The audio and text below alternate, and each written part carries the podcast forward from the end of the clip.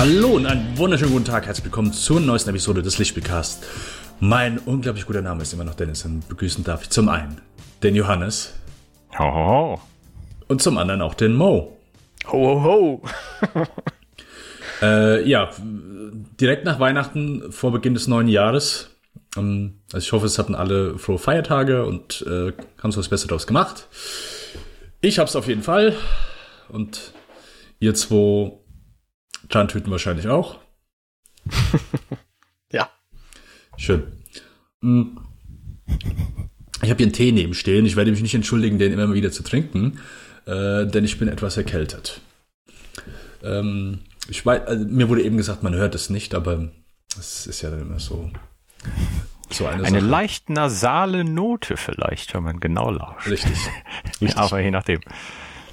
Äh, was wir heute tun werden, wir besprechen heute den Film The Midnight Sky, der neue Film von George Clooney, auf, wie soll das auch so anders sein, Netflix zu sehen. Wenn ihr uns E-Mail zukommen lassen wollt, dürft ihr das gerne tun. Lichtspielcast.kinofilme.com, unsere Webseite kinofilme.com slash podcast slash Lichtspielcast oder most zweit podcast slash eskapoden. Ansonsten sind wir froh über Bewertungen und aber es bei iTunes und Spotify. Alright, dann äh, fangen wir auch direkt an. Johannes, was hast du geschaut und gespielt und erlebt? Was hast du so erlebt? So erlebt. Ja, zu wenig Schnee äh, unternommen, äh, um da mal 50 rauszugehen. Von daher hat man dann doch eher Zeit drinnen äh, in entspannter Weise verbracht. Und muss aber sagen, habe, wenn eher mehr äh, gespielt als geschaut, zumal auch das äh, liebe Christkind mir einen neuen Controller vorbeigebracht hat, nachdem mein alter äh, Xbox 360 Controller doch sehr, sehr, sehr viele Stunden drauf hatte und ich immer die ganze Zeit äh, mich leicht nach äh, rechts bewegt äh, oder gefahren habe, äh, wenn ich das Ding benutzt habe. Und erfahren ist ein gutes Stichwort. Und zwar, ich weiß nicht warum, ähm, ich hatte irgendwie nochmal Lust auf was Autorennmäßiges und da ich ja diese EA-Abo-Geschichte habe, wurde mir dann irgendwann Need for Speed Heat entgegengeworfen. Äh, und nach anfänglicher Skepsis ähm, habe ich mal ein bisschen reingeschaut und gehört, hier, äh, das erinnert schon sehr stark an äh, Need for Speed Underground äh, und bringt paar gute Elemente zusammen. Und ich dachte, naja gut, ähm, kostet mich ja nichts, kann man ja mal mit probieren und äh, so auch mal was aktuell Rennmäßiges mit äh, probieren und habe nun da ein paar erste Runden reingesetzt. Äh, Die dieses Feeling, was man damals hatte. Ich weiß nicht, ob ihr auch Underground gespielt habt. Ähm, oh ja, damals. ich, ich glaube auf der originalen Xbox. Kann das hinkommen? Ich glaube, das kommt hin, gell? Es könnte, könnte sein, ja. Das erste, ich glaube, der, der zweite Teil, der, der war dann echt auch nochmal ein cooler Shit, aber so das erste Mal wirklich so bei Nacht mit Neon Glow und äh, deine fetten Karren, die auch noch wirklich gut geklangen, geklangen, geklungen haben. Ähm, dadurch eine großteils offene Stadt zu heizen, hat schon wirklich Laune gemacht. Und beim neuen Teil muss man sagen, ähm, also die paar Stunden, die ich da jetzt angefangen habe, ähm, man hat wieder eine offene Stadt und das Ganze ist jetzt so ein Stück weit zweigeteilt, was ein interessantes Konzept ist. Und zwar hat man zum einen einen Tagmodus, wo du vor allen Dingen, ich sag mal, eher gewöhnliche Rundenrennen fährst, äh, schon auch in der Stadt oder auf so ein paar äh, anderen äh, normalen Plätzen und äh, Preisgelder bekommst und in der Nacht ähm, du vor allen Dingen um einen ja, um deinen äh, Ruf quasi dich duellierst und Rufpunkte sammelst. Dann hast du zwei quasi, zwei unterschiedliche äh, Währungseinheiten, hätte ich fast gesagt, äh, Experience Punkte, um dann neue Dinge freizuschalten und zu machen. Unter anderem das äh, besagte Tuning. Das ist wirklich ziemlich fett und groß. Und ähm, gerade so das Optische kann man am Anfang sich eigentlich schon gänzlich frei austoben. Äh, da sind echt wenige Hürden, die ich so gesehen habe, nur beim, beim äh, durchzugucken. Ich bin niemand, der das gern so ins Extreme äh, getrieben hat, aber äh, doch so ein paar Dinge mal an der Karre rumzutüfteln und zu äh, malen hat durchaus was. Und das Rennen selbst, äh, das Fahren, das macht durchaus Laune. Also du hast jetzt keine Gummiband-KI, die dann plötzlich wieder hinter dir auftaucht oder wegfährt. Das war ja bei diesen alten echt äh, anstrengend. Und hier, die oh, stellen ja. sich auch gar nicht so dumm an. Die haben jetzt aber nicht wie bei einem Dirt oder so, dass die halt irgendwelche fiesen Kapriolen oder so anstellen. Das ist ein Punkt, wo es nachts etwas spannender wird, weil die Cops äh, eben kommen und die sind doch ziemlich äh, dreist und äh, skrupellos, wenn die versuchen, dich zum Halten zu bringen. äh, und haben mich durchaus auch schon mal eingebuchtet. Von daher, es ist jetzt kein, äh, ich sag mal, Riesending. Man, man kennt einfach schon so einiges. Ich habe jetzt länger Need for Speed nicht gespielt. Also, äh, ich, letzten, wie viel gibt's denn schon? Drei, vier Editionen oder so übersprungen. Aber es ist mal wieder nett, es macht Lust, doch noch so ein Rennen zu fahren und vielleicht mal noch eins, äh, wo man dann dran bleibt, ein paar neue Dinge freizuschalten. Und ein Punkt, den es noch zu erwähnen gibt, eine Story. Es gibt natürlich wieder uh. eine dramatisch äh, spannende, klischeehaft kitschig äh, deutsch bis hin zu peinlich synchronisierte, ähm, naja, peinlich vielleicht nicht, aber es ist halt schon so zum Schmunzeln bis Fremdschämen. Ich denke, oh man, äh, es ist halt schon sehr cheesy gemacht. Ich weiß nicht, ob es in englischer Sprache besser klingt. Im Deutschen ist es halt, ja, es, es ist halt die Karotte, die dich so ein bisschen vor der Nase äh, rum äh, damit du mal weitergehst und gewisse Rennen oder so angreifst. Aber im Ganzen ist das nichts Neues, dass du ein neuer ähm, austauschbarer Fahrer, du kannst dein Profil äh, und deinen Charakter jederzeit wechseln, was auch schon so ein bisschen skurril ist, äh, in eine neue Stadt kommst, Runden fährst, äh, Rennen fährst, um dann Ruhm, Anerkennung, Knete und neue Autos freizuschalten. Also Nichts Ungewöhnliches, nichts Neues. Aber das Fahren an sich, das Tune, das ähm, durch die Gegend heizen, macht durchaus Spaß, wird mit dem einen oder anderen Modus und äh, zusätzlichen kleinen Herausforderungen gewürzt. Kann man sich, denke mal, angucken, wenn man in die Richtung äh, Spaß hat. Ist, denke ich, eher ein, ein positiver Teil. Ähm, bekam auch, denke ich, ganz gute Wertungen ähm, von dem, was ich gesehen habe, im Vergleich gerade auch zu den letzten Teilen. Aber ähm, es ist jetzt auch nicht unbedingt nochmal, dass man sagt, dass so ein, so ein Best-of oder dass da komplett mhm. die sicher sehr nostalgiebehafteten Underground-Erinnerungen mit hochkommen. Ja, wie, wie, du schon angesprochen hast, ich glaube, eine der, der stärksten Erinnerungen an den Underground ist wirklich diese Gummiband-KI, wo du, keine Ahnung, du nach einer von vier Runden führst du, nach drei Runden von, von vier bist du quasi uneinholbar fahren und dann in der letzten Runde war mal Bäm, in der, in der letzten Kurve überholen sie dich und du kannst nichts mehr machen. Also da habe ich, da habe ich geflucht. Also das, mhm. puh. Äh, bin froh, dass es möglicherweise jetzt nicht mehr so ist oder nicht mehr so stark ist, weil es war schon auffällig einfach. Aber was natürlich wichtig ist, wenn man jetzt da Autos, ich nehme an, man hat mehrere Autos zur Auswahl, die man dann auch austauschen kann, oder? Oder muss man sich ja. für eins entscheiden? Sind es nee, dann. Es gibt relativ viele und alles original lizenzierte ah, ja. Geschichten. Das wäre also meine zweite Frage gewesen. Ja. ja. Genau, wirklich bekannte Autos und auch die Deko-Teile. Ich bin da nicht so der Experte. Äh, da mussten Dennis eher fragen, was man sich da vielleicht äh, für welche Marken an äh, lila leuchtenden Neons äh, unten drunter schraubt und äh, schwarz gefärbte Bremsklötze. Aber das klingt nach äh, so seriösen Herstellern, ja. Okay, okay. Gibt's auch noch so Spinner und solche Sachen?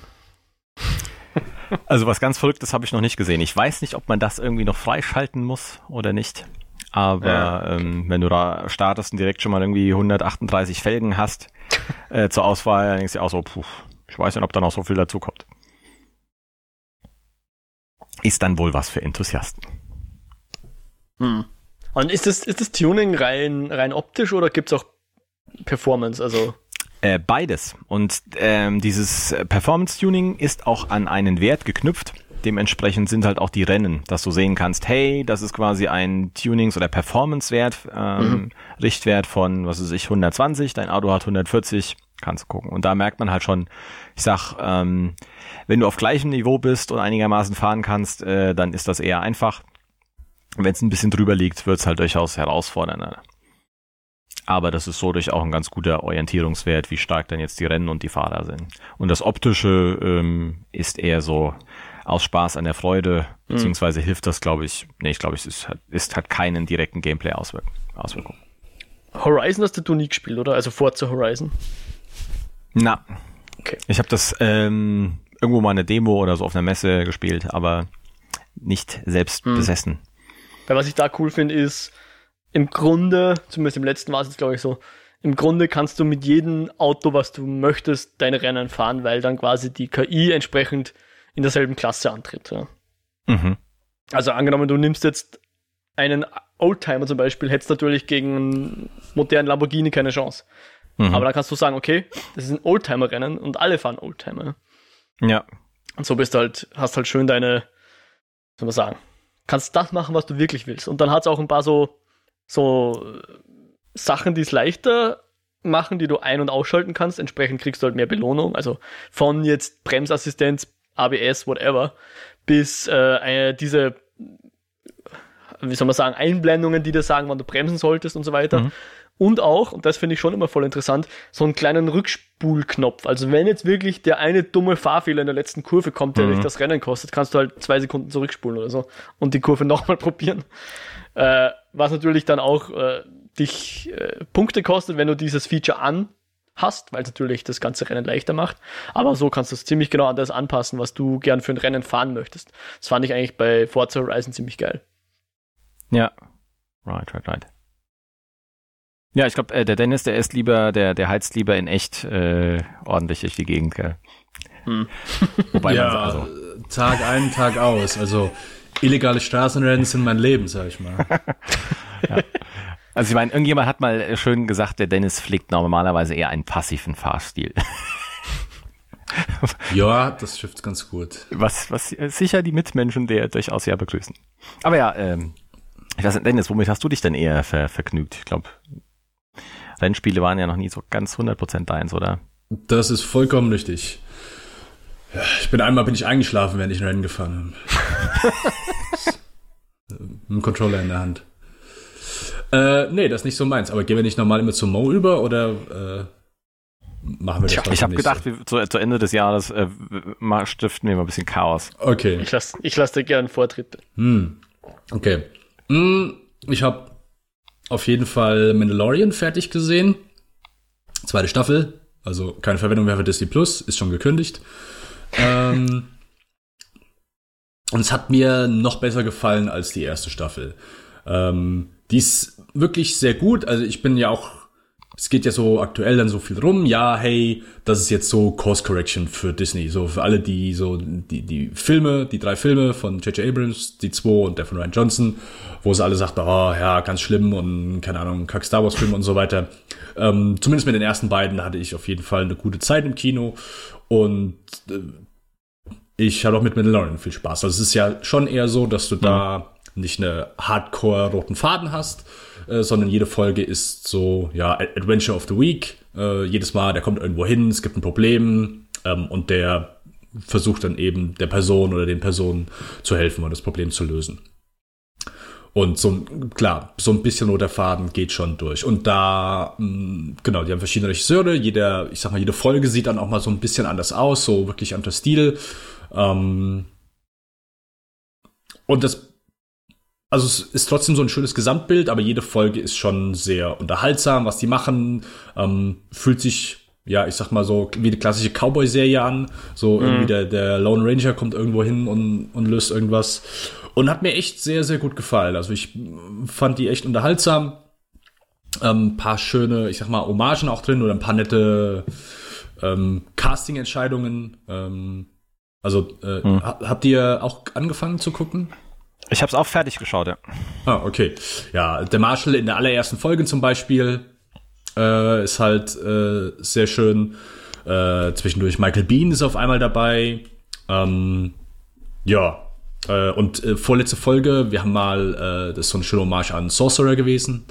Ähm, den haben wir mal vor ganz mhm. vielen Jahren besprochen. Oh ja. Das fand ich auch ganz gut.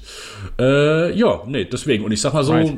ich bin ja auch nicht so der Bewandteste, wenn es um Effekte geht, aber ich würde sagen, die sehen schon hier wirklich sehr ordentlich aus. Also fand ich schon, ich sag mal, gerade für eine Fernsehserie fand ich die sehr gut. Also das, da habe ich jetzt nicht so irgendwie gedacht, ah, okay, gut, hier merkt man irgendwie, es ist eine TV-Serie. Ähm, hm. Ja, nee, fand ich gut. Ich fand das schon richtig fett teils. Also ja. Ähm, ich fand auch, das hat mir im, im Ganzen auf jeden Fall nochmal deutlich besser gefallen. Wer die letzte Episode die fällt für mich leider ein bisschen raus äh, mm. und nach unten ab. Ähm, aber gerade der das Level von den anderen fand ich fand ich richtig richtig gut. Ja, hat hat echt Spaß gemacht. Hm. Also, du hast noch nicht angefangen, Mo, hatte ich jetzt gehört. Na, Okay. genau, ich wollte euch mal das Feld überlassen, weil ich habe es tatsächlich noch nicht geschaut. Ja. Mhm. Deswegen. Ja, also ich will auch nicht sagen, oh ja, absolutes Muss, aber es ist halt wirklich sehr unterhaltsam. Und Ja. ja, der halt, der, der Mini-Yoda ist halt auch wirklich sehr süß. Da gibt's halt, also, keine Ahnung, ich, irgendwie schafft Star Wars dann immer so irgendwelche kleinen Viecher halt so Mhm. äh, zu erschaffen, die dann, keine Ahnung, sehr ansprechend und sehr anhänglich sind. So. Ja. Ja, es, bringt dich halt so ein bisschen mal zum Schmunzeln, mal ein bisschen, ja, wenn der kleine Welpe den Kopf verdreht, äh, Gefühl Ja. zu erzeugen. Das auf jeden Fall. Und ähm, also ich würde halt den, den, ich sag mal, den, den Produktionsqualität, die Anmutung und den Look auch nochmal hervorheben. Also ich fand ähm, einige, die sind da wirklich sehr, sehr positiv für mich rausgestochen. Einfach wie die ausgesehen haben, wie die Ich Effekte weiß auch wirkten. jetzt Das schon, war welche Folge dein top. Highlight war. Echt? Ich nicht. Welche war's denn? Nein, so vom optischen Ansprechenden her auf jeden Fall. Ja, welche war's denn? Mit dem Jedi im Wald. Ja, die sah auf jeden Fall sehr cool aus. Das die Szenerien, ja. Ich habe das War gesehen. eine schöne Idee. ja. Also ich sag mal, ähm, wenn du was hast, was leuchtet und hast Nebel drumherum, dass der Nebel leuchtet, dem gibt's ja durchaus schon was. Ich meine, das haben die jetzt in einem Film äh, durchaus ja auch schon mal angewendet. Aber es sind so ein paar viele nette kleine Ideen, ähm, die im Star Wars-Universum funktionieren, aber einfach so, wie es vom Grading von der Kamera ist und das Ganze halt auch so ein bisschen. Allein wenn du schaust in den unterschiedlichen Folgen, wie sein Helm aussieht. Wenn es kalt ist, hat er richtig geile so Frostkristalle da dran und er ist irgendwo in der Wüste, dann hast du seinen, seinen Staub, seinen Sand, äh, bisschen Dreck, der klebt. Also da kannst du ihm ins Gesicht gucken und merkst so ein bisschen, äh, ob der Typ jetzt schon äh, ein bisschen unterwegs war, wo er unterwegs war äh, und wie wirklich frisch gestriegelt er aussieht. Das sind so schöne Details, die machen da echt was her. Okay. Mhm. Ohne, ohne zu spoilen, was, was waren jetzt eure, eure Highlights sozusagen? Also die erste Folge ist schon so einer der besten, würde ich sagen. Die Okay. ist Starker sehr geil. Wiedereinstieg, ja? Ja, auf Ja. jeden Fall. Da, als ich habe die gesehen, habe gesagt, jawohl, ich habe sofort Bock. Ja, die vorletzte hat mir auch gut gefallen. Äh, Bill Burr ist wieder dabei. Okay. Ist immer noch so gestellt, dass in Star Wars ist. Ähm, ja, nee, ist, also ist jetzt keine dabei, wo ich sage, oh ja, die ist absolut mies, sondern ist, jede ist so, ja, hey, ist gut, kannst du gucken, unterhaltsam, ist kurzweilig und nicht ein allzu großer roter Faden. Ja. Übers Ende, ich meine, wurde ja so ein bisschen, keine Ahnung, diskutiert. Ja, ich kann es nachvollziehen. Ich brauche es auch nicht unbedingt. Aber ähm, ja, alles, was bis dahin auf jeden Fall da war, war gut. Aber die, also wenn ich ein Highlight rauspicken würde, die erste Folge allein. Hm. Cool. Na, ich, ich freue mich schon drauf. Ich werde das definitiv noch nachholen, das zu schauen. Ich habe mir auch vorgenommen, jetzt ähm, sozusagen im Urlaub jetzt, hatte ich vor, jeden Tag Serie zu schauen, Film zu schauen und alles. Und ich, ich bin auch ganz brav dabei. Also ich habe es geschafft, oder ich mit meiner Verlobten, wir haben es geschafft. Americans haben wir schon fertig geschaut. Oh, das ging Mhm. schnell. Ja, das war jetzt unsere, unsere, wie soll man sagen, unsere tägliche Serie sozusagen. Wenn wir irgendwas schauen wollten, haben wir immer auf Americans äh, aufgedreht. Ich habe dann auch über die Weihnachtsfeiertage äh, Dark Season 3 fertig geschaut. Bin ich auch froh, dass die. Also ich mag's, wenn eine Serie wirklich einfach auch weiß, wann es gut ist, ja. Drei Seasons, die sind alle ziemlich gleich gut, gleich stark. Also wer die ersten zwei mochte, findet sicher auch bei der dritten äh, was, was ihm gefällt. Fa- Fand ich eine wirklich starke Serie im Großen und Ganzen, auch der Tatsache oder besonders unter der Tatsache, dass es ja quasi eine, wenn nicht die erste deutsche Netflix-Produktion war, äh, Mhm. schon ziemlich gute Marke, die sie da hinterlassen haben. Also fand ich echt eine gute Serie. Sehr verwirrend, vor allem wenn man zwischen den ersten zwei Seasons oder zwischen, na, zwischen Season 2 und 3 hatte ich jetzt doch einen ziemlichen Abstand. Ich habe mir dann noch kleine Recaps angeschaut, aber das ist schon eine extrem komplexe Handlung. Also am besten alle drei in einem Rutsch durchschauen. Ich glaube, dann versteht man es am besten und dann macht es, glaube ich, auch am meisten Spaß, wenn man miträtseln kann und nicht nur überlegt, ah, wer war das jetzt nochmal, ah, wie hieß der nochmal und wie sind die nochmal, welchen zusammen, also äh, welchen Konstellationen die ganzen Charaktere zueinander stehen. Lange Rede, kurzer Sinn. Äh, ich bin trotzdem nicht so viel zum Schauen gekommen, wie ich das eigentlich wollte, weil jetzt seit kurzem ein Spiel sämtliche Zeit an sich reißt, die ich, die ich sozusagen habe. Und ich meine, ich habe im Moment eh viel Freizeit, ist eh schön. Puff, Puff Simulator 2020. ja, habe ich schon ausgespielt. Okay. Äh, nein, Subnautica. Und ich weiß, Late to the Party ist wirklich ein Spiel, ich glaube, das gibt es, glaube ich, seit vier Jahren oder so mit Early Access oder zwei Jahren, dass es released worden ist oder so, ist keine Ahnung. Aber das ist jetzt im, im Game Pass, beim Xbox Game Pass, den ich mir letztens geholt habe für drei Monate oder so um einen Euro. Werbung Ende, unbezahlt. Äh, und das ist so für mich voll der Sweet Spot von den Survival Games. Also ich habe jetzt so ein bisschen probiert, Don't Starve zu spielen. Da ver verhungert man so schnell, für meine, meiner Ansicht nach. Also da kommst du quasi nicht durch die erste Nacht, wenn du das Feuer nicht gut geplant hast, was du brauchst und so. Und es ist auch so ein bisschen der Dreh an, an, an Don't Starve, dass man ja durchaus stirbt des Öfteren. Aber hat mich nicht so gepackt. Und dann habe ich Ark probiert, weil von dem habe ich mir eigentlich erhofft, dass das so mein Suchtspiel wird. Aber da habe ich es nicht von der ersten Halbinsel runtergeschafft, weil mich permanent so kleine Saurier anfallen und ich ich fuchtel dann in der Luft rum. Ich spiele wohlgemerkt auf der Xbox und eben nicht am PC, was vielleicht besser wäre. Mit der Maus würde ich vielleicht die kleinen Saurier auch treffen. Aber ich fuchtel dann so in der Luft rum und erleg vielleicht ein oder zwei, aber dann sind da immer noch zwei, drei andere und die bringen mich dann um. Also, keine Ahnung. Nach fünf Minuten ist, ist da die Runde immer vorbei. Aber bei Subnautica ist es so, dass quasi die Gefahren nicht zu groß sind und das Überleben nicht so viel Zeit in Anspruch nimmt. Also ja, man braucht Nahrung äh, und man braucht Sauerstoff natürlich und man braucht was zum Trinken und so. Aber das hält sich so schön die Balance, dass man dann immer noch genug Zeit hat, um auch Sachen zu erforschen, Ressourcen zu sammeln, Sachen zu craften, neue Pläne zu finden und man hat immer so schön ein nächstes Ziel. Ja, ah, jetzt noch das schnell. Ah, ah jetzt könnte ich noch das schnell machen. Ah, jetzt habe ich das, jetzt, jetzt, jetzt möchte ich das schon auch noch bauen. Ach so, da brauche ich wieder die Ressource. Na, dann hole ich mir schnell die Ressource. Und schwupps sind drei Stunden weg. Ja. Also das ist gerade so mein, mein Crack. Also Subnautica bin ich jetzt ziemlich reingekippt. Ich spiele jetzt, glaube ich, so, hm, keine Ahnung, so an die 20 Stunden werden es sein circa. Aber ich glaube so über nicht mal eine Woche. Ja. Also da bin ich jetzt echt in letzter Zeit ziemlich reingekippt. Das Gefällt mir extrem gut. Bin gespannt, wie, wie, wie also ich glaube, dass ich noch so im ersten Drittel des Spiels bin, noch nicht mal, also keinesfalls im Endgame, wahrscheinlich noch nicht mal so im Midgame. Ich glaube, ich bin da noch ziemlich am Anfang. Aber da freue ich mich schon, was da noch so daherkommt. Verrat mir doch mal, wie man das richtig schreibt.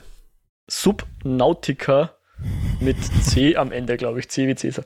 Aber pass auf, ich, ich, ich copy-paste dir dann meine Liste einfach ins, ins Skype, dann kannst du das da rausnehmen. Dass wir nicht wieder so eine Fidget-Situation haben, oder wie, wie, wie war das? okay, gut. Also, ich habe ja Minecraft nie gespielt, da, da hört mich einfach der, der Look ein bisschen ab. Das ist mir zu abstrahiert. Ja. Ich weiß nicht, sind Survival Games für euch was? Irgendwas? Was Survival Games? Naja, correct me if I'm wrong, aber ich glaube, bei Minecraft im Survival Mode geht es ja auch darum, oder? Dass man Ressourcen findet, die Nacht überlebt und so weiter. Ja. Und also ja, dann baut man natürlich Sachen, aber. Zwei Freunde von mir spielen das halt jetzt aktuell wieder. Ich hatte es mit denen angefangen vor ein paar Monaten irgendwann. Ich glaube, ja, ich glaube sogar während dem ersten Lockdown oder so. Ähm, und ich hätte es im Leben nicht als Survival Game bezeichnet. Also, also aber ey, ich, also ich spiele mittlerweile spiele ich es halt auch nicht mehr. Aber ja. also ganz kurz. Hm. Wäre Resident Evil ein Survival Game oder nee? Nee, es geht ja darum, dass du eigentlich bei dem Genre im Prinzip dir äh, Ressourcen zusammenklabustern hm. musst äh, genau. und aus dem wenigen, was du hast, das zu machen, dass du halt nicht stirbst. Ja, muss man da auch, da, da muss, muss man Schreibbänder für, für die Schreibmaschine sammeln. Weil sonst stirbt man, ohne dass man, wenn man sagen mal nicht schreiben kann, oder was? Schon eher, ziemlich eher im Shooter äh, mit dir angelastet. Dark Souls ist, ich sag mal, per Kerngedanke des Spiels auch ein Survival-Game. Also ich glaube, ja, Super Mario Ahnung. ist auch ein Survival-Game, weil wenn dich die Schwammerl, äh, die Goombas erwischen, dann stirbst du ja. Ja. Äh, da gibt es ja, Dennis, viel. Dennis, 1 plus. das war schon gut analysiert. Ja, ja dann ist Tetris aber auch ein Survival-Game, weil ich meine, Dr. Mario lasse ich vielleicht noch gelten, aber Tetris. Äh, hm. Doch, doch, ja klar. Ist, also jetzt, äh, nee, also da muss man schon.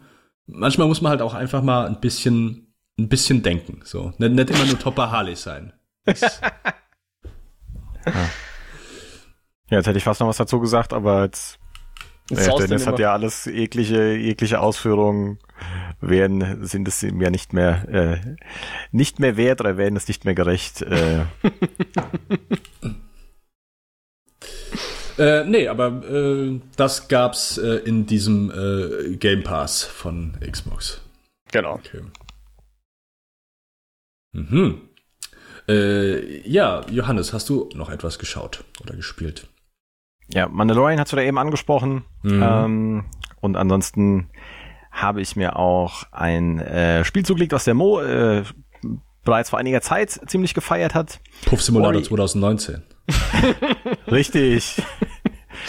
ich habe gedacht, das muss ich mir doch jetzt auch mal zu Gemüte führen und äh, nein, es handelt sich Ich habe gehört, Ori and kannst the Will of the Wisp. mittlerweile Jetzt aussuchen. Das habe ich nämlich bei den. Vorgängern war das immer schwierig. Das, Ja, und sie haben auch viel mehr Lizenzen jetzt und so, ja. ach so, okay. Hm, Okay. Lizenzen. Ja. Sorry, Johannes, äh, was wolltest du eigentlich spielen? Ja, Ori äh, and the Will of the Wisp. Ja. Hm. Noch Sehr nicht schön. sonderlich äh, sehr weit, äh, das streckt sich ja durchaus ein wenig, aber es ist jetzt schon schön zu sehen, wie das Spiel aufbaut. Es sieht einfach wieder wunderbar aus, hat eine herrliche Emotion auch, die es reinspringt, eine, bringt eine schöne Geschichte, die mal nicht nur super traurig ist, sondern auch ein bisschen schön. Ähm, Das war halt auch so ein Punkt, wo, was weiß ich hier in ein Unravel, wenn man das zu zweit spielen muss, wo meine Frau dann sagte, oh, ist immer so traurig von der Geschichte drumherum, auch wenn die Aufgaben eigentlich gar nicht traurig sind. Aber hier ist es eigentlich äh, ein schönes Element, ein schöner, grundlegender Ton ja. und äh, einfach super knackig von der von der Steuerung, von der Bedienung und richtig schöne Ideen, die sich immer weiter äh, aufbauen, die sie jetzt auch gerade so im Vergleich zum ersten Teil noch mit draufgepackt haben. Das wird, denke ich, immer mal wieder noch so ein Go-To-Punkt sein. Äh, ich brauche ja meistens lange, wenn ich irgendwas spiele. Ich spiele nicht so viel an einem Stück, aber dann so immer mal wieder. Aber das macht auf jeden Fall richtig schön Spaß. Ähm, kann man absolut äh, unterstreichen, was du damals schon gesagt hast und weiterempfehlen. Mhm. Und auch das ist, glaube ich, noch im Game Pass. War zumindest mal im Game Pass. Das weiß ich nicht. Ich habe jetzt mit meinem Controller äh, hier auch diesen so einen Game Pass Gutschein für zwei Wochen oder so bekommen. Dachte, jawohl, geil, voll das wertvolle Ding. Da habe ich gesehen, ja, zwei Monate kosten einen Euro aktuell. Dachte ich, Ja. okay, war jetzt doch nicht so das Ding. Der Controller ist einfach so noch ein bisschen teuer.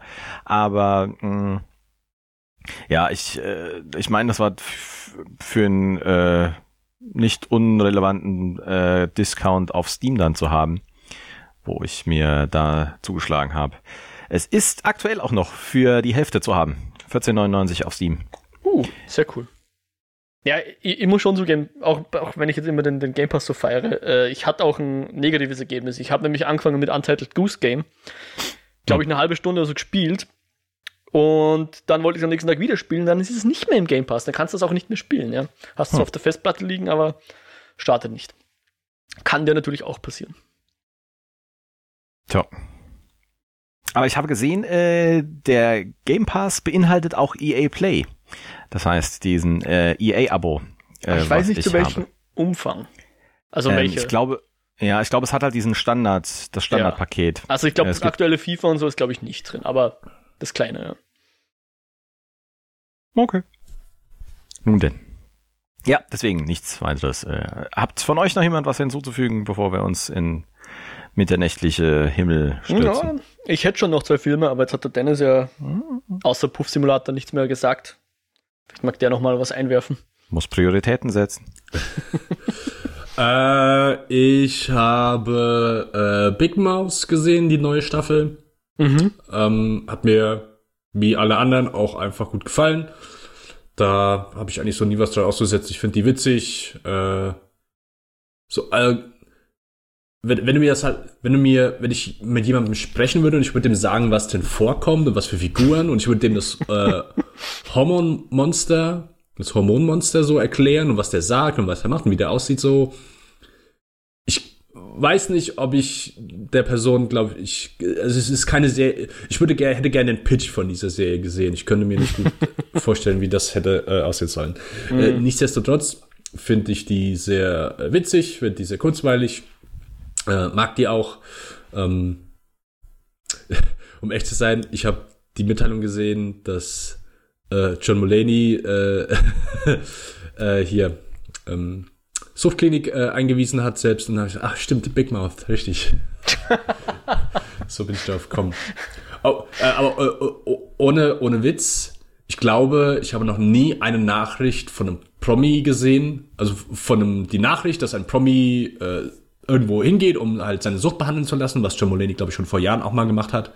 Aber jedes Mal kommen halt so ja, sarkastische Kommentare oder sonst irgendwas und so weiter. Ich nur hier, hey, alles gut, John, alles Gute, wir glauben an dich, halt einfach nur positive Output für den. Ja, das fand ich ganz schön. Aber ja, Big Boss habe ich gesehen. Und dann habe ich einen Film gesehen. Ich habe den dritten Teil äh, in der Maze Runner Trilogie gesehen falls das hier Nur den sagt. dritten Teil oder ja, auch die, die vorherigen auch? Die, die davor habe ich auch schon gesehen, aber das ist jetzt schon ein bisschen länger her. ähm, ja, äh, es sind, glaube ich, so die letzten Filme von eben diesen ganzen Jugendbuch-Verfilmungen, die dann so mit äh, Twilight, Hunger Games, äh, Divergent und so richtiger mhm. Boom war die letzten Jahre. Aber ich glaube, mhm. der ist jetzt so ein bisschen abgeklungen und Maze Runner, der letzte Teil, die haben da, glaube ich, weil der Hauptdarsteller Dylan O'Brien hat sich irgendwie beim Dreharbeiten stark verletzt, deswegen musste das verschoben werden, deswegen ist der, glaube ich, auch erst äh, vor zwei Jahren oder so rausgekommen und die anderen ein paar Jahre davor. Auf jeden Fall ist äh, jeder der Teile von Wes Ball inszeniert und ich fand auch den ersten und den zweiten so, pff, ja, ist okay, kannst du gucken, aber Wobei der erste hat mir eigentlich so ganz okay gefallen, der zweite war nicht mehr so geil und der dritte, den, den fand ich jetzt wieder ein bisschen besser.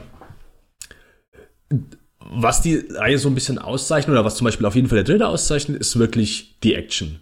Ähm, die ist wirklich okay. echt ordentlich inszeniert. Äh, also die Action-Szene, wo es zu Beginn schon losgeht, ist wirklich ordentlich. Gibt ein, zwei Momente zwischendurch, wo ich echt sage, hm, wow. Also wirklich halt schön sauber gedreht, keine allzu hektische Kamera, ähm, einigermaßen ordentlicher Anteil an praktischen Effekten, äh, wirkt sehr gut, handfest gemacht.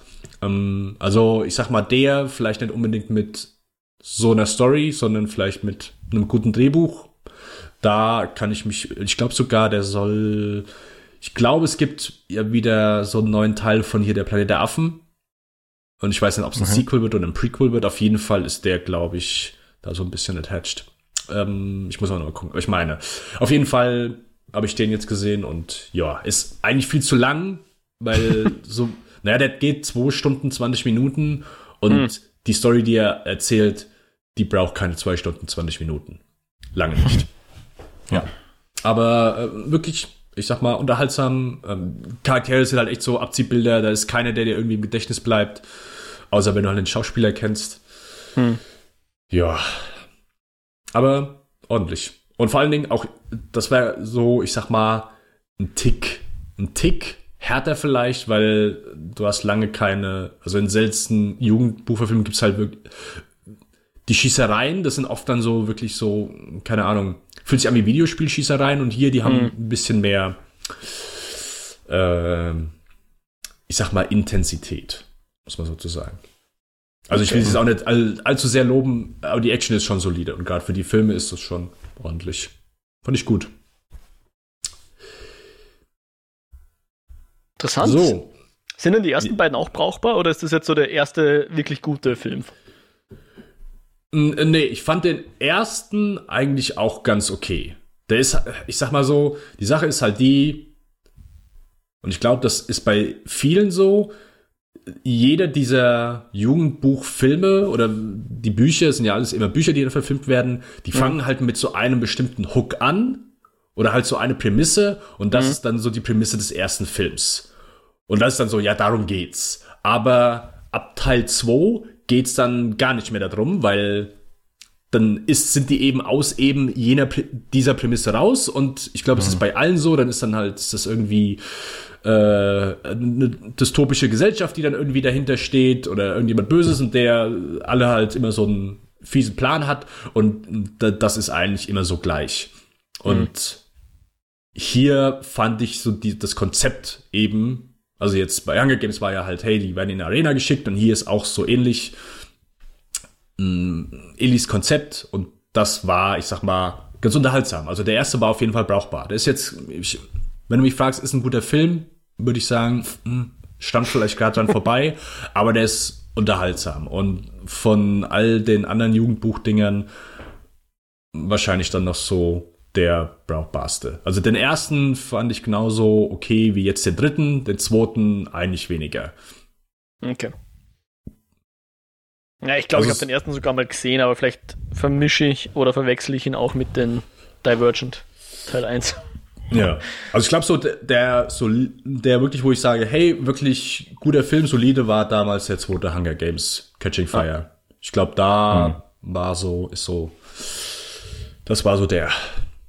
Ich glaube, aber dann hat es auch für mich aufgehört. Ich habe den letzten nicht mal mehr gesehen äh, oder irgendeine andere dieser Jugendbuchverfilmungen. Ja, danach gab es noch zwei, Mockingjay, und das haben die dann aufgeteilt in Teil 1 und 2. Stimmt, ja, voll. Ach, doch, genau, ja. nee, stimmt, gleich, diesen ersten davon, den hat man noch gesehen, ja, und dann den letzten ja, auch nicht mehr. bei mir, genau. Das genau so. Ich habe den ersten gesehen, dann habe ich gesagt, okay, nee, den zweiten habe ich nicht mehr gesehen. Richtig. Aber äh, ich habe die Bücher alle gelesen gehabt. Mhm. Von daher mhm. war das nicht so tragisch.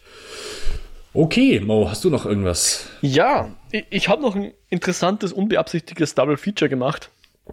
Und im Nachhinein bin ich draufgekommen, die Filme passen eigentlich gar nicht so schlecht zusammen. Sie fangen beide mit den ersten beiden Buchstaben sogar an. Uh, und zwar das eine ist der neueste Pixar-Film, genannt Soul. Und der andere ist Sound of Metal. Uh, geht bei ah. beiden so um, den, um, um Musik, die Beziehung zur Musik und auch wie soll man sagen, die Beziehung zum Leben, ja, die natürlich von der Musik auch beeinflusst wird und so weiter. Und ich muss sagen, beides großartige Filme. Also echt, es sind, es sind beide so Filme und es ist voll komisch, dass ich die jetzt beide so knapp beieinander gesehen habe. Ich glaube, da waren nicht mal 24 Stunden dazwischen. Ähm, wo ich mir denke, okay, wow, das sind echt super Filme, ja, die habe ich jetzt, glaube ich, sehr vermisst über das ganze Jahr hinweg. Also klar, es gab da die großen Blockbuster, aller Tenet zum Beispiel, ja.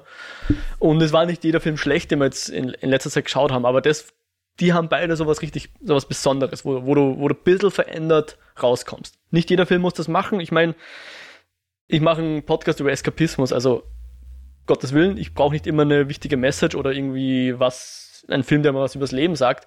Es sind Aber ganz, trotzdem, ganz, ganz schlimme Leute, die so an Filme herangehen. Ja. Aber die beiden Filme machen das, bringen das trotzdem und, und ich kann sie dafür auch sehr, sehr wertschätzen. Und sie sind einfach auch ja. gut gemacht und gescheit gemacht. Also ähm, Soul ist halt, finde ich, fast einer der wachsendsten Pixar-Filme. Entweder seit langer Zeit oder ever. Ich glaube, der ist für Kinder immer noch lustig, aber definitiv am wenigsten für Kinder gemacht als äh, am meisten für Erwachsene, weil es wirklich um philosophische Fragen fast geht. Ja. Also auch der, der Protagonist ist ja ein erwachsener Mann und kein Kind und kein Tier und sonst was, sondern wirklich dieser, dieser Jazzpianist, der halt äh, an der Schule hey, unterrichtet. Mo, Lightning McQueen war auch ein erwachsener Mann. Nein, es war ein erwachsenes Auto. Außer es gibt da irgendwelche Universumstheorien, die ich nicht kenne zu Cars, zum Cars-Universum. Weiß ich jetzt nicht. Mm, ich glaube, wenn du da bei den Filmen drüber nachdenkst, landest du in der Klapse. genau, aber bei Soul geht es eben um diesen, um diesen äh, Lehrer, der halt irgendwie so auf irgendeiner Middle School oder sowas halbgaren Kindern, also äh, Kindern, die eigentlich ihr Instrument nicht sonderlich gut spielen können, versucht irgendwie Musik beizubringen und so weiter. Äh, aber er wäre eigentlich lieber Jazzpianist in der Band oder sowas, ja. Und durch die Ereignisse des Films kriegt er dann einen neuen Blick auf sein Leben und so weiter. Und es geht irgendwie, kommt so raus, im Grunde geht es einfach darum zu leben und nicht nur dem nächsten Achievement nachzulaufen und so, ja. Also, schöne Message. Und, und Sound of Metal, bisschen anders gestrickt, aber auch irrsinnig ergreifend. Also, Riz Ahmed in der, in der, in der Rolle, ey, ich hoffe, der kriegt alle Awards, die er kriegen kann. Also, so echt so grandios. Es ist ein Wahnsinn, wie sehr man mit dem mitfühlt, mitleidet, ja. Und er, er spielt jetzt nicht irgendwie super aufbrausend oder irgendwie super hm. laut, sage ich jetzt mal.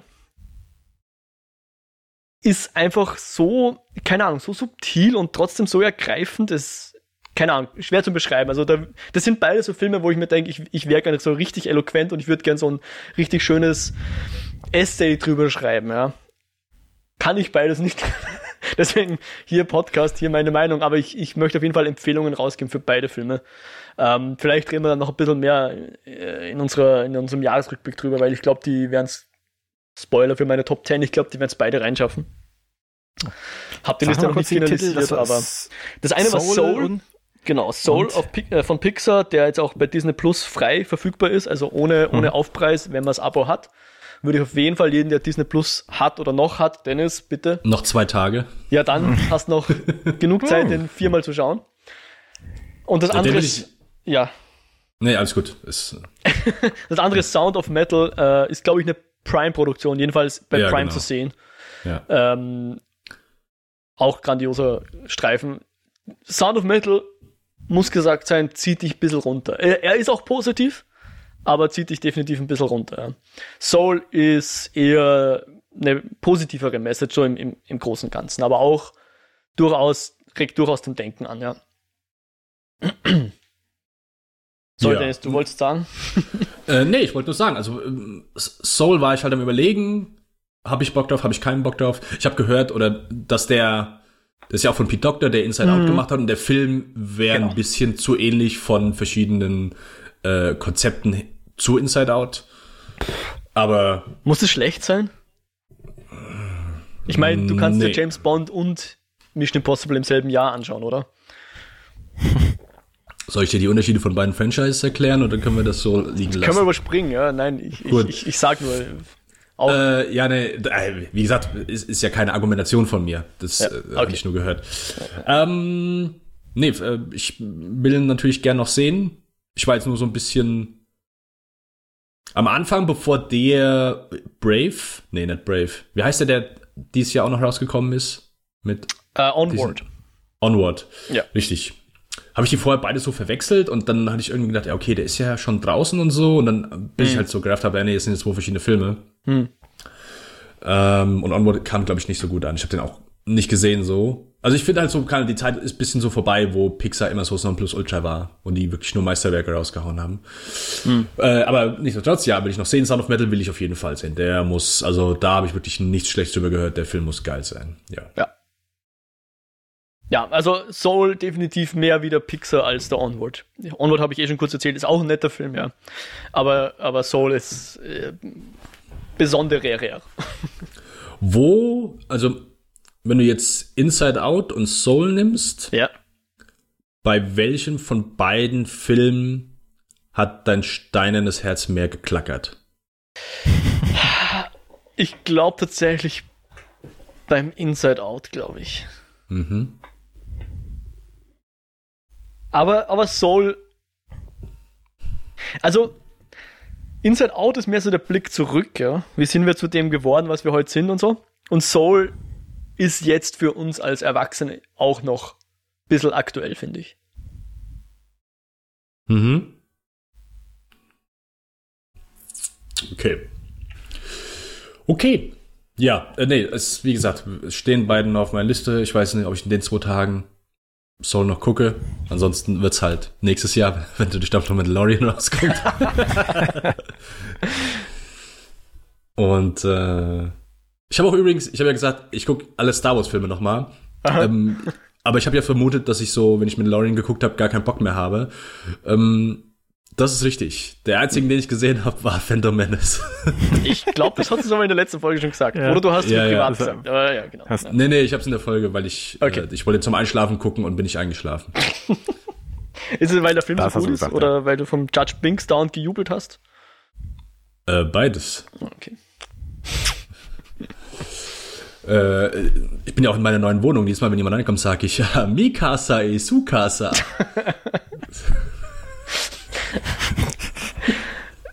äh, möchtest du sagen, dass Spanier alle wie Jar Binks reden? Ist das die Aussage, auf die man dich festnageln soll? Äh, ich habe es zumindest schon oft gedacht, als ich den Satz gehört habe. Das kann ich dir laut sagen.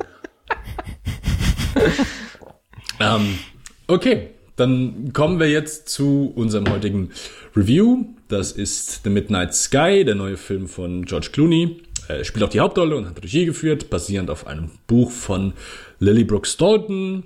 Ähm, ja, ist so in, ich glaube, 2054 spielt er. Kann das sein? Ich meine mich an die Texttafel 2054. Auf jeden Fall in der Zukunft. Und was ist auf der Erde passiert?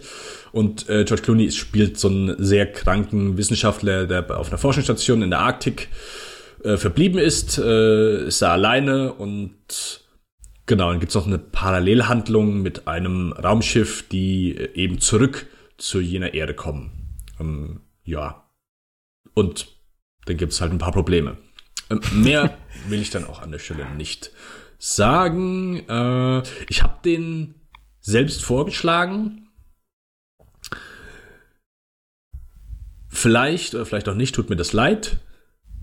Aber da kommen wir dann gleich zu. Ja, äh, Mo, wie, wie hat dir The Midnight Sky gefallen?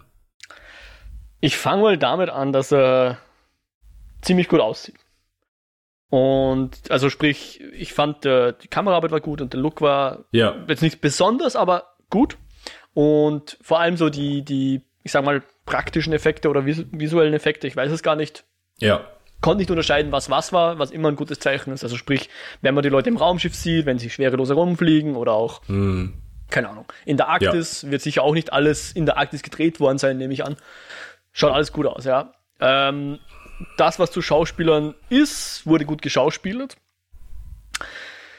Aber letzten Endes habe ich, glaube ich, noch nie ein interessantes Konzept so vom Pacing verhunzt gesehen.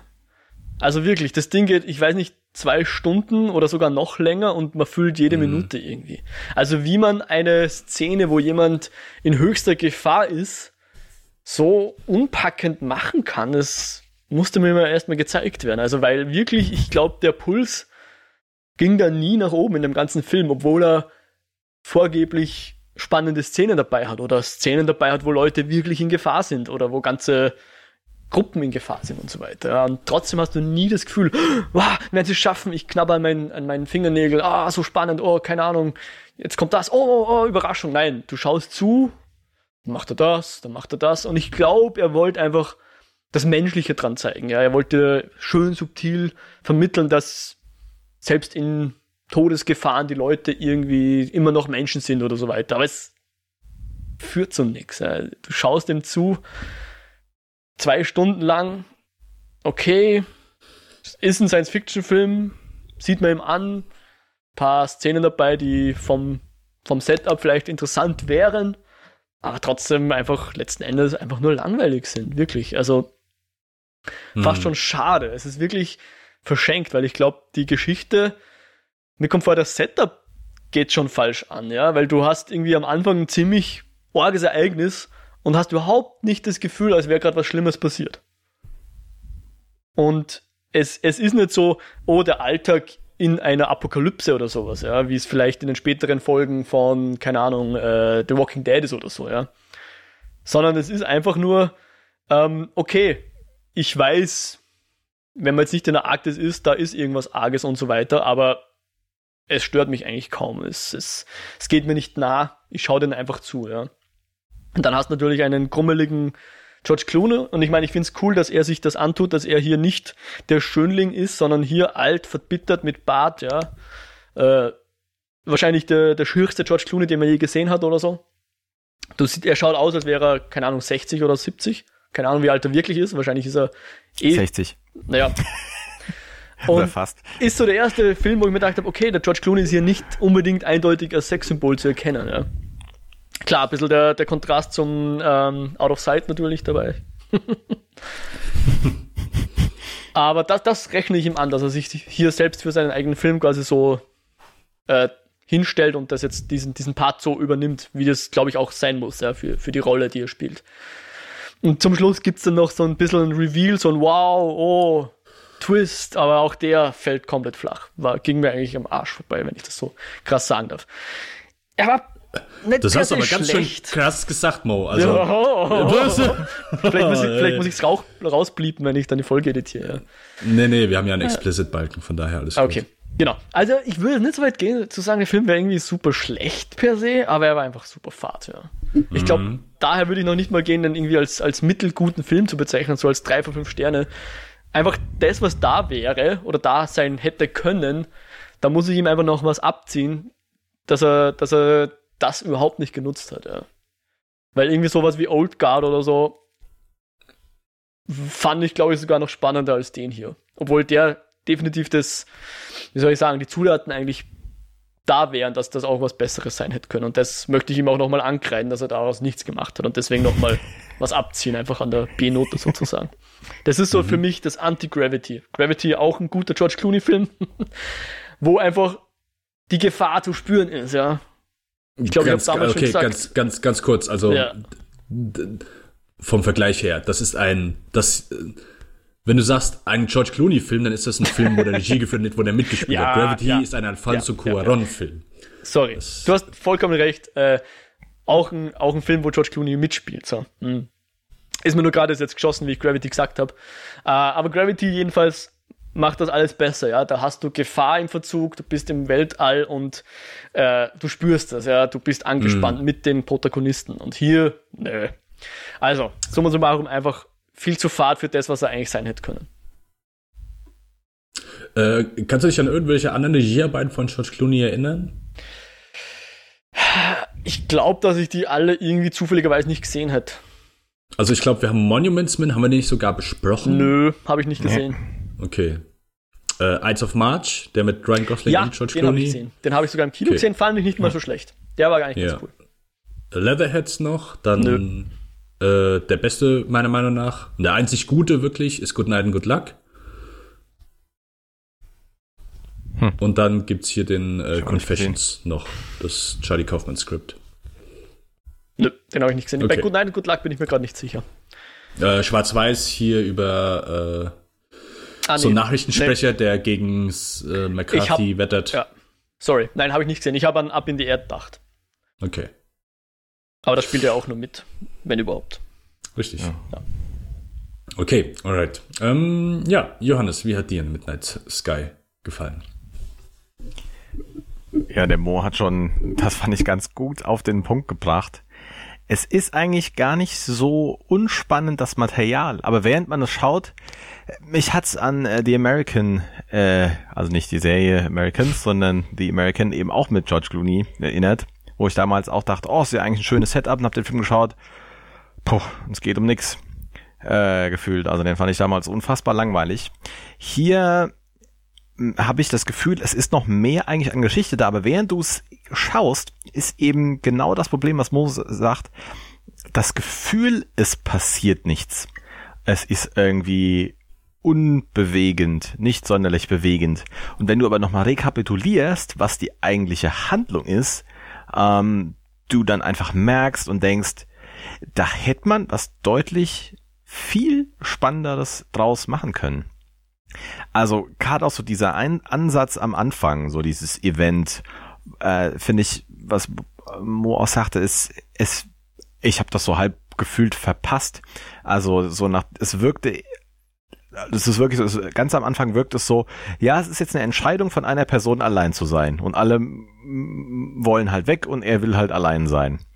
Aber dass das mehr wie so ein persönliches Ding ist, mit dem er sich ja so umschlägt mhm. und nicht unbedingt eine größere, ein größeres Ereignis, was weitreichendere Konsequenzen hat und ihn in gewisser Weise auch zwingt.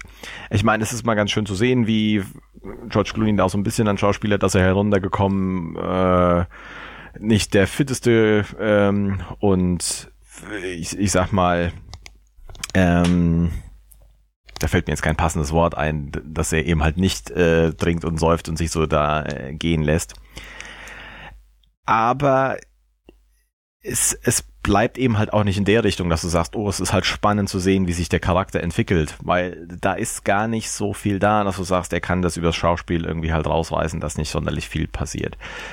Ich äh, finde, äh, die Leute, die man da sind, die, die man sieht, die machen ihre Sache einfach gut, aber ich würde eben halt auch sagen, es ist gefühlt das Großteil oder das größte Problem so ein Stück weit an der Regie, wie das Ganze einfach aufgelöst ist, beziehungsweise wie das vielleicht das ursprüngliche Buch ähm, wirkt, dann auch umgesetzt wird äh, und szenisch aufgelöst. Und auch so ein paar ja nicht Inkonsequenzen dabei hat oder denkst, ja, selbst wenn er versucht, in eine gewisse Richtung zu zielen und das abzuarbeiten, äh, dann dennoch solche Entscheidungen äh, trifft äh, und vielleicht gewisse Entwicklungen nicht so ganz stringent sind. Er hat so die Momente, wo man das Gefühl hat, ja, ihr könnt ein bisschen mehr kommen, ihr könnt sich auch so vielleicht auf der emotionalen Ebene noch mehr aufbauen.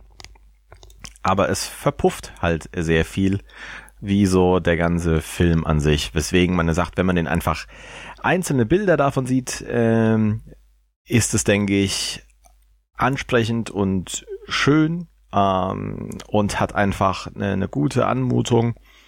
Das auf jeden Fall. Aber er bewegt dich halt nicht und auch der Schluss äh, kann es eben nicht rumreißen, dass du sagst, oh, du hast jetzt irgendwie eine Wahnsinnsauflösung, weil er das, glaube ich, auch gar nicht unbedingt will. Von daher, wie Mo sagt, es ist kein schlechter Film per se, aber es ist halt einer, wo echt nicht äh, viel passiert, beziehungsweise der, finde ich, auch einfach unspannend und so ein Stück weit langweilig äh, umgesetzt ist. Ist vielleicht dann äh, für den Dennis die bessere Wahl, wenn er das nächste Mal einschlafen will, statt dem, statt dem Star Wars Teil. wenn er einen Raumschiff-Film äh, gucken mag. Ganz platt gesagt. Ja, das ist wahrscheinlich ein sehr guter Tipp. Ja, äh, ich kann mich nur hundertprozentig anschließen. Das Ding sieht top aus, aber es ist so langweilig. Also du bist um ganz kurz Johannes sein Diss gegen The American, den ich gut fand, äh, der Anton Corbin-Film, der auch was ganz anderes ist und was ganz anderes sein will. Also nur, nicht nur langsame er erzählte Filme sind langweilig und auch wenn nicht viel passiert und so weiter. Ich meine, das haben wir immer wieder, ich sag mal, im, äh, wenn es dann ins Arthouse-Kino mündet, wo du wirklich mhm. gute Sachen hast. Aber das hier ist ja kein Arthouse-Kinofilm, sondern es ist ja einfach ein ja, äh, ein leise inszenierter Blockbuster oder ein ruhiger Blockbuster. Aber ja, George Clooney's hm. Regiearbeiten sind nie unbedingt jetzt so die besten. Es gibt manche, die verteufeln die halt so auf alles. Das würde ich nicht sagen. Aber ja, also das hier war, ich kann mein Handy nicht weglegen, der Film. Also das ist ja so ein kleines Teufelsding, weißt du, und du, du guckst immer da drauf und dann nimmst du das und machst das und machst das. Aber es ist natürlich so, gerade zu Hause will ich das schon dann weglegen, wenn ich, zumindest auf jeden Fall, wenn ich zum ersten Mal einen Film gucke, oder wenn ich eine Serie zum ersten Mal gucke. Klar, hm. passiert auch mal, dass man da dran geht und so weiter. Das ist ja immer so, finde ich das schön im Kino. Da ist halt einfach ein No-Go, dass du dran gehst. Also zu Hause, es passiert halt einfach manchmal. Und hier, ich habe in den letzten Jahren, kann ich mich an keinen Film erinnern, wo meine Hand einfach so oft zum Handy ging und ich glaube, die äh, letzte halbe bis dreiviertel Stunde habe ich das auch nicht mehr weggelegt. Ähm, hm. Es ist halt so, wie du schon sagtest, so jede Szene, die eigentlich spannend sein sollte, jede Szene, die eigentlich äh, intensiv sein sollte, ist so komplett, ja, okay, passiert halt. Und das fängt an von ähm, einer Action-Szene im Weltall bis zu ähm, George Clooney und ein kleines Mädchen werden plötzlich wach in der Nacht in einem Zelt, nicht so draußen in der Wildnis und weil, weil plötzlich irgendwas da ist, so und alles ist so, ja, lahm und, und, und also null Gefühl, oh, jetzt müssen wir hier was machen, jetzt müssen wir hier was. Es ist so ein komplettes auch von dem, was der Film so irgendwie aussagen will, oder so, so ein, ein Hurra an, ja, ich sag mal, an Wissenschaftler oder an vielleicht vergoldete Zeiten und so weiter, das so wieder aufzu, äh, aufkommen zu lassen. Äh, nicht aufkommen zu lassen, aber halt zumindest, hey, ich habe hier vielleicht Zeit mit äh, anderen Sachen vergeudet, äh, was war jetzt wichtiger so in meinem Leben. Es, äh, du nimmst halt nichts mit. Es ist, mhm. Äh, es ist nie so irgendwie, dass ich sage, oh ja, okay, ähm, ich kann verstehen, wo du drauf hinaus willst. Und das soll halt echt. Hey, klar, wir besprechen sehr viele aktuelle Filme, wir besprechen viele Blockbuster, weil wir es natürlich auch gerne schauen. Ähm, das heißt natürlich nicht nur, weil ein Film langsam inszeniert ist oder etwas gemächlicher inszeniert ist und automatisch auch nicht irgendwie viel Plot hat und so weiter, dass er automatisch schlecht ist oder langweilig, nur weil er nicht viel zeigt. Aber hier ist, finde ich, gibt's einfach keine, keine nette Umschreibung dafür. Das ist einfach ein ganz, ganz, ganz langweiliger Film war. Und ich sag mal so, George Clooney ist ja jemand, den, das, das ist einer unserer letzten Filmstars und bei sowas hilft es ja manchmal einfach nur, es, es genügt manchmal einfach nur, dass du diesen Filmstar auf der Leinwand siehst. Manche können das einfach nur mit ihrer Präsenz, können manche Szenen retten oder Szenen halten. Gibt es ganz oft Beispiele, wo jemand sagt, ja, okay, hier das hier ist nicht genug, funktioniert nicht. Filmstar kommt rein, ja, okay, gut, äh, deswegen ist er ein Filmstar. Ähm, hier, ich habe auch so null so ich, und ich mag Clooney wirklich, aber halt null von irgendwie dem seiner Präsenz gemerkt oder dass ich irgendwie sage, ja, okay, genügt mir. Ähm, ich, ich mag den, aber das hier war, also ich wüsste nichts, was ich, was ich extrem positives oder auch nur ansatzweise positives, außer dass es halt gut aussah und gerade so die Bilder während diesem Schneesturm, was wohl ein echter Schneesturm war, oh, einfach okay. sehr beeindruckend äh, mhm. waren. Ja, George Clooney konnte wohl nur eine Minute in diesem Schneesturm aushalten, dann musste er schnell ins Zelt und die haben den mit einem Heißföhn die Augenbrauen wieder aufgetaut. ja. ja. Ähm, ich glaube, der Film hat das Potenzial dazu, ein verdammt schöner Kurzfilm zu sein. Ich glaube, wenn du das Material, was du jetzt hast, auf 20 hm. Minuten mhm. runterschneidest und aus diesen ganzen ewig langen Storybeats, die du da hast, wo sie von A nach B gehen oder irgendwas machen, wenn du das auf eine Montage runterschneidest, dann kannst du, glaube ich, einen sehr spannenden 20-Minuten-Film äh, machen und du wirst nichts vermissen, glaube ich. Ja.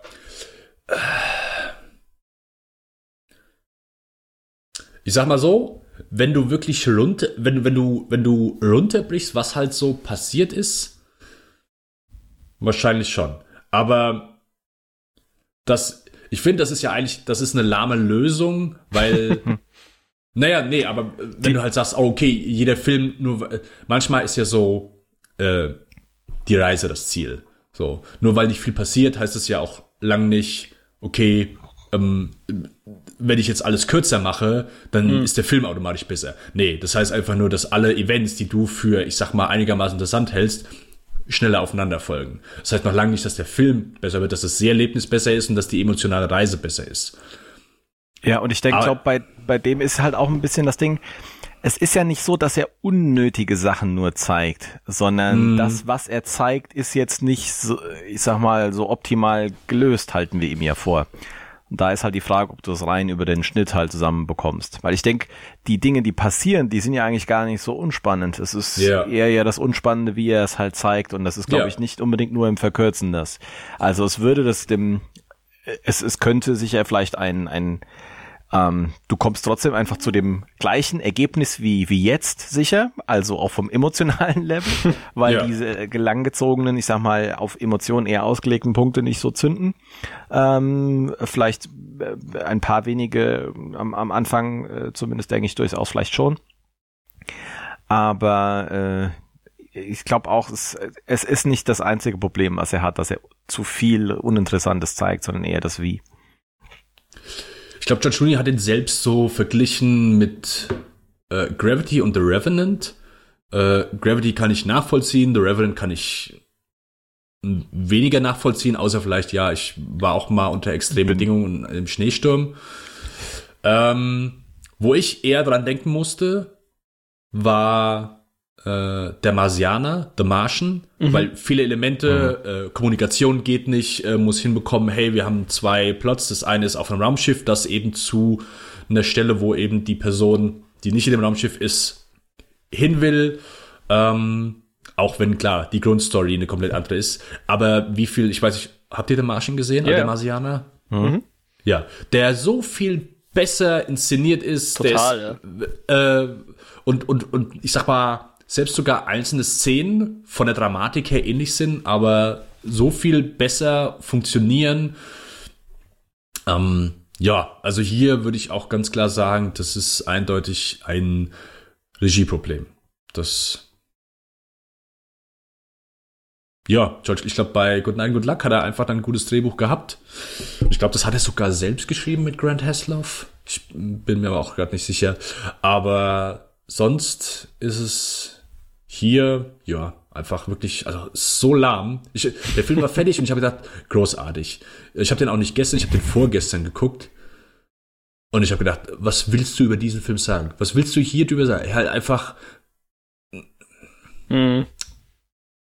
Ich lese ich manchmal ganz gern die Letterboxd Kurzreviews sozusagen. Und selbst die sind fad.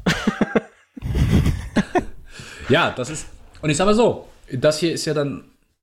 Man sagt ja oft, dass sowas schlimmer ist. Also so wirklich so ein Mittelding, so wirklich so ein Äh-Film. Also den hier hast du halt schneller vergessen als der Johannes zum Beispiel äh, Bad Neighbors 2. oder, oder ich äh, Batman wie Superman. So, halt wirklich so absolute, wo man sagt, hey, das sind absolut grottige Filme, aber die bleiben einem dann irgendwie nochmal mehr im Gedächtnis als das hier. Also, äh, ich, wie gesagt, zwei Tage her, ich tue mich schwer damit, einzelne Brocken mich noch kurz dran zu erinnern. Und, und ja, halt, wie ihr eben schon gesagt habt, so die, ich sag mal, ja nicht Auflösung am Ende, aber so, ich sag mal, der Twist in Anführungszeichen so, ja, so, hast schon ein paar Mal gesehen, komplett forgettable, Pff, ma- macht den Film nicht besser, unterstützt dann, klar, so ein Tick die äh, emotionale Reise von George Clooney, aber wenn du so, wenn das halt abhängig ist von einem Twist am Ende, ja, ist nicht abhängig davon, aber keine Ahnung, war einfach lahm.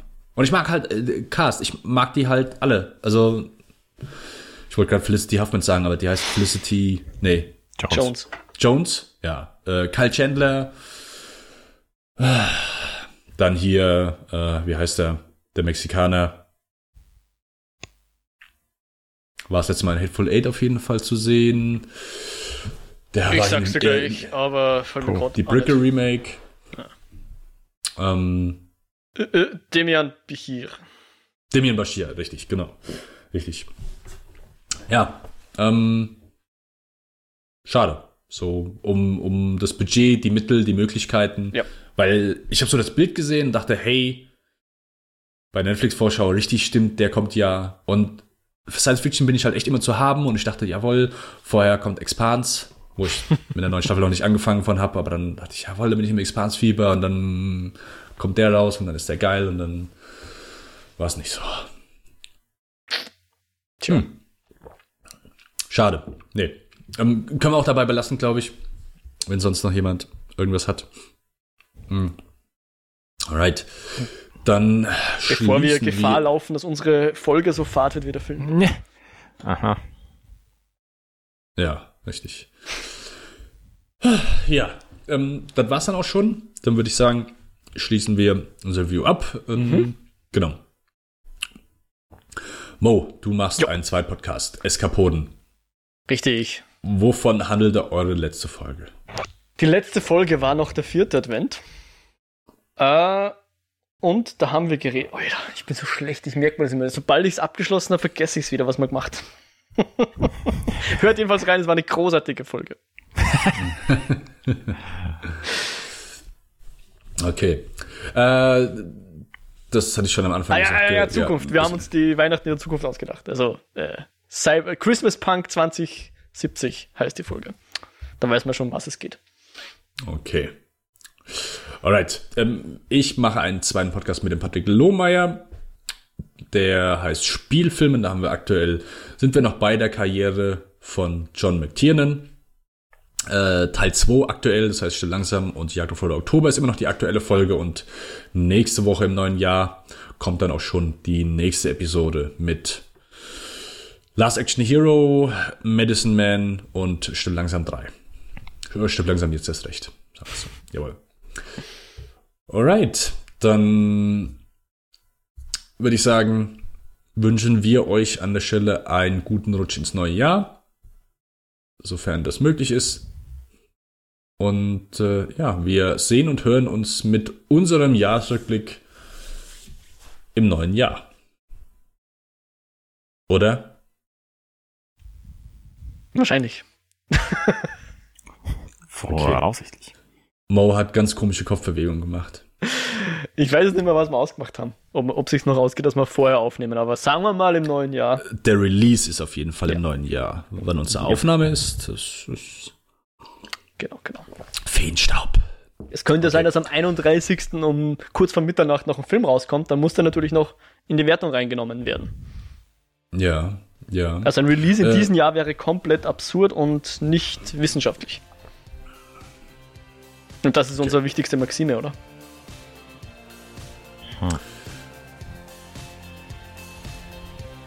Ja. Okay. Äh, hier, frohes neues Jahr, ihr verrückten Tiere. Ciao, ciao.